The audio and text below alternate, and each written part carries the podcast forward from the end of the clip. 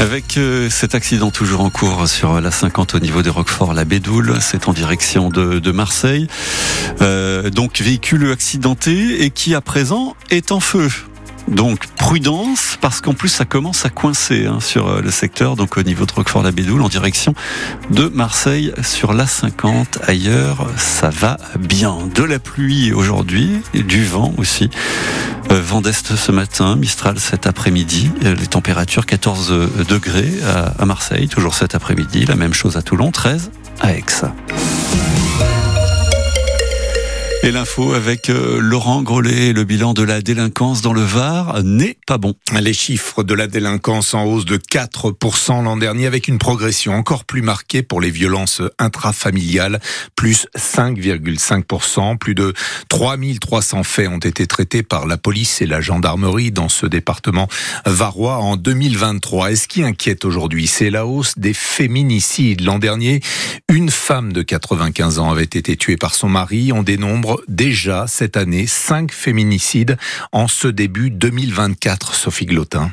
Les procureurs de Toulon et Draguignan disent mettre tout en œuvre pour lutter contre ces violences conjugales, via notamment des réunions, des retours d'expérience après chaque féminicide. Samuel Finiel, c'est le procureur de Toulon. On se réunit, services de police et de gendarmerie, magistrats, services sociaux, pour examiner dans le détail toutes les conditions des prises en charge, et puis pour déterminer les marges de progression qu'on peut avoir. Et quand on a des marges de progression, on les met en place. Et le procureur de Draguignan veut d'ailleurs associer plus souvent les centres communaux d'action sociale après les meurtres de trois femmes âgées de plus de 75 ans ces dernières semaines. Pierre Coutenier. C'est un sujet de la très très grande vieillesse, de la prise en charge d'une personne éventuellement malade ou fortement malade qui va être soutenue par quelqu'un qui peut-être à un moment donné n'en peut plus. Donc allez, je me lance géronto-féminicide puisqu'on parle de, si vous voulez, dans d'autres endroits de narco-homicide. Au-delà des mots, il y a les chiffres. Sur les 24 dernières heures, le commissariat de Toulon a traité 9 faits de violence conjugale. 6 hommes ont été interpellés. Sophie Glotin à Toulon pour France Bleu Provence. Et l'embarras à Marseille après la mise en examen de Philippe Cobert. L'acteur marseillais âgé de 73 ans est poursuivi pour viol, agression sexuelle, corruption de mineurs à la suite de deux plaintes. Philippe Cobert, célèbre pour son rôle dans La gloire de mon père, a reconnu sa relation avec une adolescente de 16 ans quand il en avait 61. Dans ces conditions, la voix du comédien peut-elle continuer de commenter les 35 minutes de visite de la reproduction de la grotte Cosquer à Marseille? C'est toute la question. Christophe Van Ven, question qui est en train d'être tranché. D'après nos informations, le changement de récitant est à l'étude. Un devis aurait même été envoyé de la part du prestataire. La direction de la grotte nous a fait savoir euh, qu'elle réfléchissait à une alternative acceptable en termes de délai. Difficulté technique, coordonner une nouvelle bande-son qui colle parfaitement aux effets de lumière, tout en impactant le moins possible l'exploitation du lieu qui reçoit parfois 3000 visiteurs par jour. Lors des premières révélations, il y a un mois, la direction de Cosquer avait provoqué une réunion d'urgence avec le gestionnaire Kléber Rossillon. Cosquer s'était alors surtout protégée en rappelant qu'elle n'avait pas connaissance des plaintes lorsque la voix a été enregistrée par Cobert concédant cependant qu'il y aurait des mesures d'ajustement à l'issue de la procédure judiciaire. Aujourd'hui, il semble que Cosquer ait pris sa décision. Christophe Van Ven pour France Bleu Provence.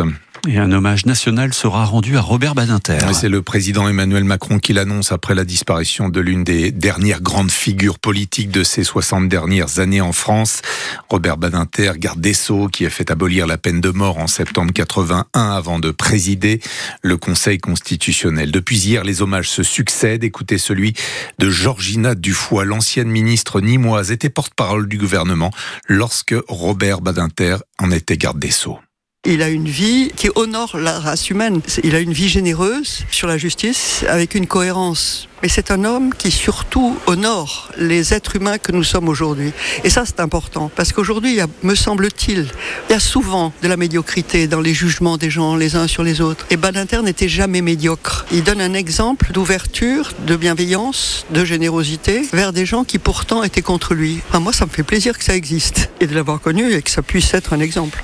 Euh, Georgina Dufoy, l'ancienne ministre, Robert Badinter, lui, avait 95 ans. On ne connaît pas encore la date de cet hommage national qui lui sera rendu. Un OM bien malheureux. Les Marseillais qui jouent à 10 contre 11 et qui cèdent face à Metz, score de parité un but partout et une nouvelle désillusion hier soir pour les supporters de l'OM.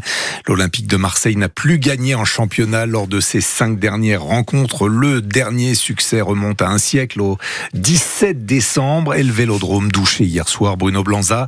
Quand ça ne veut pas, ils ont tout fait pour éviter ça. La colère du vélodrome après ce match nul. Mais les Marseillais n'y arrivent pas, n'y arrivent plus. 18 tirs, 14 occasions. Début tout fait, mais pas au fond des filets. La dernière heure a un de moins, mais l'OM parvient quand même à ouvrir le score avant de voir Metz égaliser. Le gardien, Paolo Lopez. C'est vrai qu'on n'a pas gagné. On sait que les gens ne sont pas contents avec nous. Il faut le comprendre, il faut le respecter aussi. Mais aujourd'hui, on a tout donné. Mais c'est pas souffert. Ses supporters n'en peuvent plus. Là, on est fatigué, on n'arrive même plus à battre le FC Metz. La dernière victoire remonte contre Thionville, des, des boulangers. Je suis dépité. Très déçu. Les semaines euh, passent et rien ne change. C'est la débâcle. Et l'OM, franchement, toujours dans mon cœur, mais ça fait très très mal. C'est dur à porter maintenant. Un point par-ci, un autre par-là. Trois de grignotés en quatre matchs de Ligue 1 en ce début d'année. L'OM avance à un rythme de relégable, montre le visage d'une équipe qui doute et qui n'a pas les clés pour se relancer. Pour couronner le tout, elle doit maintenant sortir le télescope pour apercevoir le podium. Et on l'aperçoit à la septième, l'Olympique de Marseille, septième place à 17 points du Paris Saint-Germain, le leader euh, qui reçoit Lille ce soir. On se contentera quand même avec la bonne prestation hier soir de Quentin Merlin et le premier but sous le maillot olympien de Faris Mumbagna. Et on espère